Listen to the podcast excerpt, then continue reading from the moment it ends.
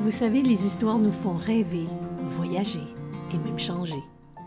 Bonjour, ici Louise Côté. Aujourd'hui, j'aimerais vous raconter au creux de l'oreille l'histoire du papillon libéré trop tôt. Un jour, une ouverture apparut dans un cocon.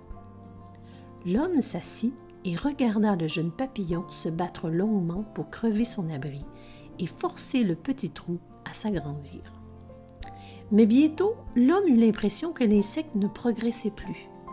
Ce papillon naissant était allé aussi loin qu'il avait pu, mais maintenant il ne bougeait plus. L'homme prit alors une paire de ciseaux et découpa délicatement le cocon pour aider le papillon à sortir.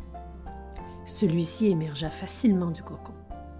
Le papillon avait un corps chétif avec des ailes atrophiées et froissées. L'homme se dit C'est pas grave, il va se développer, et continua à regarder longuement le papillon en attendant qu'il déploie ses ailes pour le voir voler. Mais cela n'arriva jamais.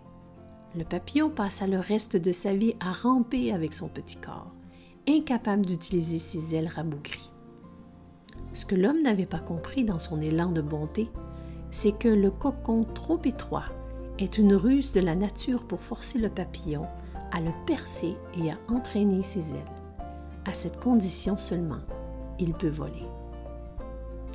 Vous savez, si nous devions avancer dans la vie sans jamais rencontrer aucun obstacle, nous serions aussi faibles que ce papillon à qui la facilité a coupé les ailes.